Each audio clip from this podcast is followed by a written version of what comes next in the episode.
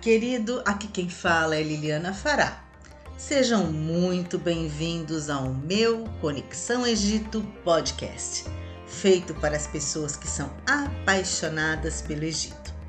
Eu tenho certeza que você é um apaixonado pelo Egito como eu e por isso está aqui comigo. Vamos juntos viajar pelas histórias maravilhosas que fazem da civilização egípcia parte de nossos sonhos e curiosidades mais instigantes? Espero que tenham gostado do meu episódio piloto, onde falei um pouco sobre mim e sobre a polêmica entre os egípcios serem monoteístas ou politeístas. Se não ouviu, ainda pode usar qualquer aplicativo que você costuma ouvir as suas músicas. iTunes, Spotify, Google Podcast, são vários. Se já ouviu e gostou, dê a dica para algum amigo que também é apaixonado pelo Egito como você. Bom, neste episódio eu vou contar como eram as escolas no Antigo Egito. E quando eu falo em Antigo Egito, eu quero dizer até aproximadamente 1300 a.C. De acordo com os arqueólogos, estaríamos falando da época pré-dinástica, ou seja, na minha leitura, o Egito Antigo vai de antes de 2600 a.C. até o Novo Império, ou a 18ª dinastia. Ou seja, uma época onde os hieróglifos começam a aparecer. E temos muitos relatos de filósofos, filósofos gregos que estiveram efetivamente aprendendo nessas escolas alguns séculos mais tarde, como Platão. Além disso, contamos com relatos da mãe da teosofia mundial, Madame Blavatsky, Edgar Cayce e outros. Os egípcios estruturaram a educação e orientação do seu povo em fases de revelação, dirigidas por centros de conhecimento construídos ao longo do rio Nilo. Eram templos caracterizados como centros de transformação e distribuição de energia, além de serem centros de informação e formação. Após o grande dilúvio, depois da queda do continente perdido da Atlântida, poucos foram sobreviventes. Segundo escrituras sagradas das mais diversas religiões ao redor do mundo, estes sobreviventes, sacerdotes da escola de mistérios de Naakal, da Atlântida, foram os responsáveis por iniciarem novas civilizações altamente espiritualizadas e avançadas, sumérios, maias e egípcios. Passados muitos séculos da catástrofe, seus conhecimentos proporcionaram a criação de muitas escolas difundidoras deste autoconhecimento que possuíam Dentre elas, eu destaco a escola babilônica, com relatos da época de Nabucodonosor, a escola dos essênios do Mar Morto, na qual, bem mais para frente, Jesus teria sido educado, e a escola de mistérios do Olho de Horus, ou também conhecida por somente Escola de Mistérios do Antigo Egito, sobre a qual falarei neste episódio. A função de uma escola de mistérios era basicamente promover o despertar da consciência não tivemos muitas no decorrer da história, mas algumas merecem destaque, como eu já falei. O Egito desenvolveu, em quatro épocas, quatro centros chamados religiosos, embora o conceito de religião fosse bem diferente naquela época. Não viam diferença entre o sagrado e o mundano. Compreendiam que Deus, o universo e o homem formam uma unidade manifestada pelo amor e consciência apesar de serem considerados religiosos, entre aspas, não tinham uma só palavra em seu idioma que significasse religião ou coisa semelhante. Além destes principais, outros centros paralelos também foram desenvolvidos. Cada um seria responsável por dar compreensão ao povo sobre determinada fase da Gênese, dedicados a um Deus único, seus nomes, formas e símbolos falarei sobre os quatro centros de forma genérica, para depois falar especificamente de cada templo. O primeiro centro religioso ficava em Lunu, Heliópolis, para os gregos. Foi dedicado a revelar as qualidades e significados de um Deus absoluto, um único Deus, a causa original, o todo, o antes de manifestar o universo. Esta cidade hoje está praticamente destruída, mas naquela época a divindade principal era o aspecto do deus solar, Ra. O segundo centro religioso ficava em Mênfis foi dedicado a revelar informações sobre o momento no qual Deus manifesta o universo, os planetas e o homem. Ele cria a matéria de sua energia divina e este aspecto está característica criadora de Deus, é que é chamado de Ptah, P-T-A-H, Ptah. Seu templo foi considerado um dos mais importantes na história egípcia, mas dele restam apenas vestígios. Apenas podemos ver o Serápion, a necrópole do touro Apis, símbolo do aspecto criador do deus Ptah. Nesta época, temos a influência da figura de o touro, conhecido como Apis. Uns dizem que a presença constante da figura do touro teria sido por sua importância econômica. Outros atribuem sua presença exatamente porque estavam na era de touro. Mênfis tinha, os melhores, tinha as melhores escolas para escribas, artes e era o local onde se encontravam os melhores mestres artesãos. Mênfis era a passagem obrigatória para qualquer visitante quisesse ser notado. Era onde os faraós eram coroados. O terceiro centro religioso ficava em Hermópolis, mais ou menos na mesma época que o segundo, perto de Abydos e Dendera. Era dedicado a Tote, o aspecto multiplicador de Deus, quando Deus multiplica a criação sobre a terra com diversidades da natureza, plantas e animais. Uma curiosidade: o conhecido Livro dos Mortos, o Livro dos Mortos dos Egípcios, foi encontrado em escavações aos pés da estátua de Tote. Tote tinha a imagem de um homem com cabeça de ibis. O quarto centro religioso ficava em Tebas. A cidade de Tebas não existe mais, mas para se ter uma ideia, a região ficaria a uns 800 quilômetros da Alexandria, onde hoje temos Luxor, Karnak e Vale dos Reis. Era também chamada a cidade de Amon, e ela desapareceu principalmente por causa das invasões dos sírios, gregos, romanos, árabes, etc foi dedicado a revelar informações sobre as características e significados de Deus, quando cria a sua imagem e semelhança à consciência do homem, Amon-Ra. É um momento culminante da civilização. Construíram diversos templos onde a imagem de carneiro é predominante. O mais provável é que as construções com carneiros se devam ao fato de estarem na era de Áries, os faraós incorporaram o nome Amon e Ram, carneiro, em seu nome. É fácil prever que, com o tempo, os ideais de elevar a consciência do povo foram se transformando em ideais políticos. Heliópolis fica caracterizado por ser um centro religioso e Mênfis e Tebas centros políticos. Então, como era o ideal de educação e formação no Antigo Egito? As escolas dedicavam-se a converter os iniciados em seres respeitosos, capazes de guiar seu povo para a luz e manejar as forças fundamentais da natureza. Escolhiam seus discípulos entre todas as crianças do Egito pelo nível de consciência e sensibilidade que demonstrassem para viver uma vida de sacerdócio.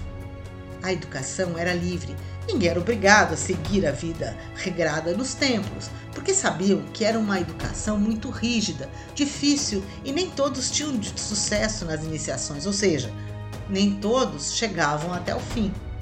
Aprendiam sobre reencarnação, ciências, artes, religião, filosofia, matemática, astronomia.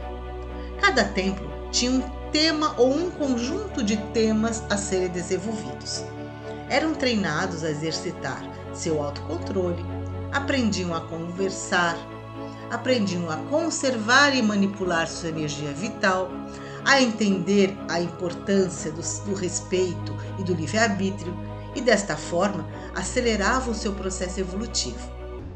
Sua missão era guiar o povo e em um caminho de aperfeiçoamento constante. Dentro dos templos não havia distinção entre os sexos.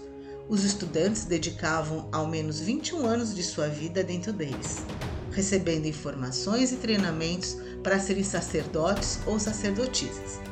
Ao final do processo, poderiam seguir a vida com outras atividades de sua preferência e talentos, ou seguir treinando novas crianças. A primeira etapa começava aos 7 anos. Recebiam informações gerais sobre o universo, treinavam a manipulação dos centros energéticos mais baixos do corpo. Dos 7 aos 14 eram treinados em níveis intermediários e dos 14 aos 21 teriam treinamentos de níveis bem avançados. Os ensinamentos eram dados de, em vários templos, sendo que as crianças iam peregrinando numa certa sequência. Para passarem para novos templos, faziam provas, testes, exercícios para provar suas habilidades e autodomínio. Cada templo tinha condições de informar e formar o cidadão em três diferentes níveis: o estado de consciência, estados evolutivos. Então veja, vamos ver agora. É, veja os, o, o que, que, havia de respeito pelo mundo evolutivo e encarnacional. Veja como cada nível proporcionava uma tomada de consciência diferente. No primeiro nível de formação, como eu já falei, aos 7 anos, continha informações básicas, dirigidas a um povo em geral. Eram histórias simples, repletas de símbolos e personagens fantásticos. O mito, a história fantástica, parábolas foram usados para contar a verdade sobre a natureza humana, sem a aridez e abstração da filosofia e da metafísica. O tema central de cada templo neste nível era passado de forma leve, como contadores de história. Ao conhecer as forças e fraquezas dos personagens, as circunstâncias que atravessaram, a maneira como resolviam seus problemas, acabavam por absorver ensinamentos fundamentais. Era como se, ao final de cada aula, saíssem uma moral da história para pensar. Cada personagem representava uma força que moldava o caráter, que tinha, tinham ações específicas e produziam como resultado uma ação vital de aperfeiçoamento. Já no segundo nível de informação e formação, dos 7 aos 14 anos, eh, continha informações dirigidas aos discípulos com entendimento espiritual pouco mais elevado. Aqui, os temas eram explicados de forma direta e profunda. Para isso, utilizavam as cenas talhadas e descritas nas paredes dos templos. Cada templo era um livro vivo.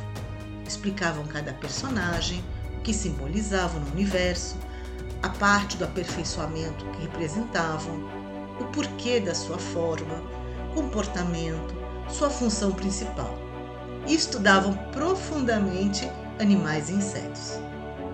Exemplo: para exemplificar, então, ao falar do homem com cabeça de animal, traziam à mente as características divinas e sua função no universo. Horus, com cabeça de falcão, continha o poder de ver com exatidão, mesmo em grandes distâncias. O círculo solar sobre a cabeça representaria sua iluminação, sabedoria, nível de consciência.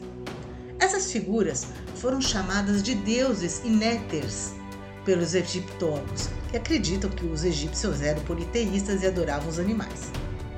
Já no terceiro nível de formação e formação, dos 14 aos 21 anos, continham informações sobre as energias e forças fundamentais da vida. Sabiam como controlar e reutilizar essas energias a serviço do próprio povo. Isto abrangia tanto o estudo de vidas passadas como o domínio das forças da natureza. E não precisa nem dizer do perigo de se colocar esses ensinamentos em mãos erradas. E, por outro lado, o que esses ensinamentos atraíam pessoas de todas as terras.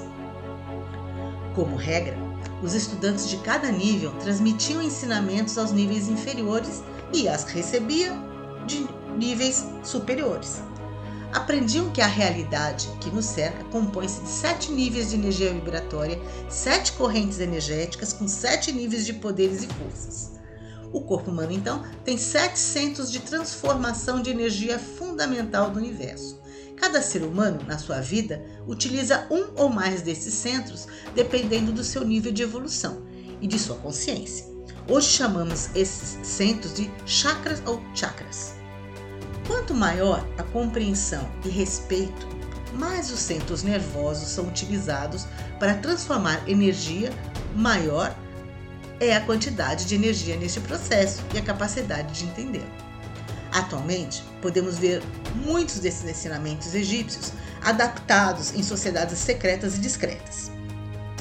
Agora vamos ver a temática desenvolvida em cada templo. Muitos ainda existem, estão abertos ao público, porém outros não. Então vamos começar. O templo de Osíris, em Abydos, o tema central era a reencarnação. Destinava-se a revelar sobre a reencarnação como um processo evolutivo criado por Deus para permitir que o homem compreenda a evolução do universo e entenda a razão da existência. Sabiam que a ampliação da consciência é feita através de muitas vidas.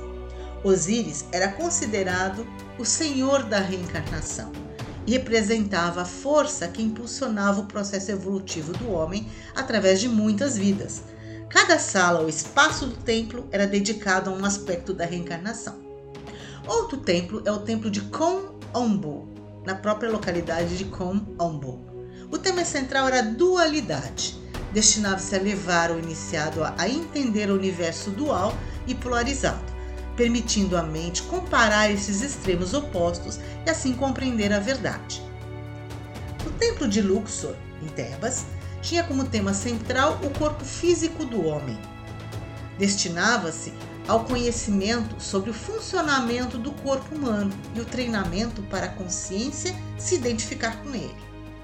No templo de Dendera ou templo de Hathor, o tema central era astronomia, astrologia, ciências e matemática. Em seus terraços, registravam os movimentos no céu, entendiam esses movimentos, as energias que cada constelação emite e os seus efeitos. O templo de Philae, ou templo de Isis, tem como tema central o princípio feminino, destinado a ensinar sobre a manifestação feminina na criação, gravidez, relação da, da mulher com o divino. No templo de Edifu, ou templo de Horus, o tema central é a existência da iluminação. Era destinado a ensinar o discípulo a deslocar sua consciência no tempo abrindo o inconsciente para reviver e compreender vidas passadas e seus processos de reencarnação. No tempo de Karnak, Tebas, o tema central era a evolução da consciência, dedicado a analisar as forças que ajudam a entender o processo da evolução humana e acelerá-la. Para tal, usavam palavras, conceitos, sensações, movimentos, exercícios de telepatia, comunicação mental recebiam ensinamentos sobre o tempo e aprendiam a vivê-lo como um eterno presente. Tinham de aprender a mudar de nível o estado vibratório, a manejar as circunstâncias externas, conseguindo equilíbrio emocional. Assim, em todos os templos do Egito, os iniciados recebiam informações e treinamentos. Aprendiam a aumentar equilibrar e conservar seus níveis de energia vital e, de maneira correspondente, ao nível da resistência do seu corpo. Aprendiam também a permanecer em paz e harmonia, respeitar tudo que existe, aceitar a perfeição do universo. Ou seja, deveriam receber muito treinamento para que seu corpo aguentasse esta forte movimentação energética sem ficar doente. Era um intenso preparo físico, mental e espiritual para chegar ao momento de experimentar no interior da grande pirâmide uma poderosa energia que permitiria vislumbrar o sétimo nível de consciência. Era o apogeu da iniciação. Meu povo querido, então, percebe o nível de formação que os egípcios tinham no passado? Nem todos chegavam até o fim, nem todos aprendiam da mesma forma, mas era um conhecimento oferecido para todos. E agora vocês devem estar me perguntando: e como tudo isso desapareceu? Bom, muito simples. Os conhecimentos acabaram sendo passados para pessoas erradas, que passaram a utilizá-los para seu próprio benefício, poder, manipulação. Os interesses políticos, as invasões de toda espécie, acabaram fazendo com que um conhecimento aberto a todos fosse escondido, fechado para poucos. Aquele conhecimento que tinha como objetivo tornar um ser humano melhor, conectado com o universo, passou a ser guardado a sete chaves. Como disse, hoje ainda temos parte desses conhecimentos difundidos nas sociedades secretas e discretas espalhadas pelo mundo todo. Mas veja, não seria maravilhoso hoje termos escolas que se preocupassem com todos esses aspectos de aprimoramento humano e estreita relação com o universo? Ai, eu queria muito que tivéssemos esse tipo de educação. Seríamos muito felizes.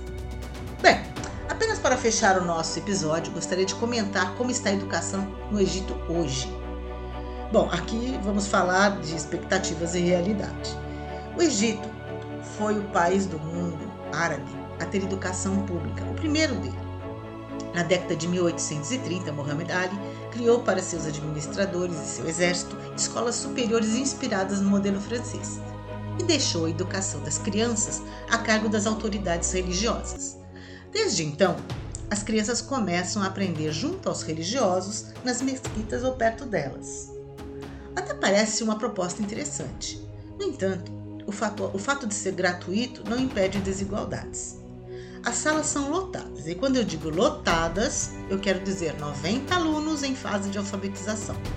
Sim, os professores são tão mal pagos que fazem grupos particulares em paralelo, para também multiplicar o seu salário.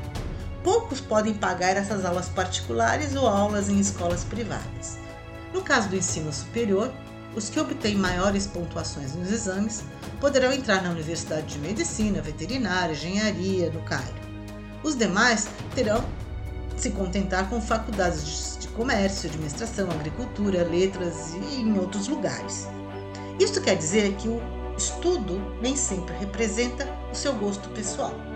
Sim, Existem ótimas escolas francesas e inglesas para crianças, são particulares e muitas financiadas por governos internacionais. As universidades que merecem destaque são a American University do Cairo, com aulas em inglês, e a Universidade do Cairo, com aulas em francês, inglês e o árabe, obviamente. Uh, ambas são excelentes, mas para poucos. Aproximadamente dois terços da população egípcia de hoje tem menos de 30 anos o mercado de trabalho é incapaz de absorver todos esses jovens que saem das universidades todos os anos. Acabam desempregados por muito tempo, ou trabalhando em algo ligado ao mercado de turismo, vão para as Forças Armadas, viram taxistas, ou os de melhores posses vão para outros países. E aí, quer mais? Quer saber mais? Tenho certeza que sim. Obrigada por estar aqui me ouvindo. Se gostou, avise os amigos. Faça um comentário nas minhas redes sociais. Quero saber do que você quer que eu fale no próximo episódio. Continue comigo nessa viagem. Te espero aqui na próxima semana no meu Conexão Egito Podcast.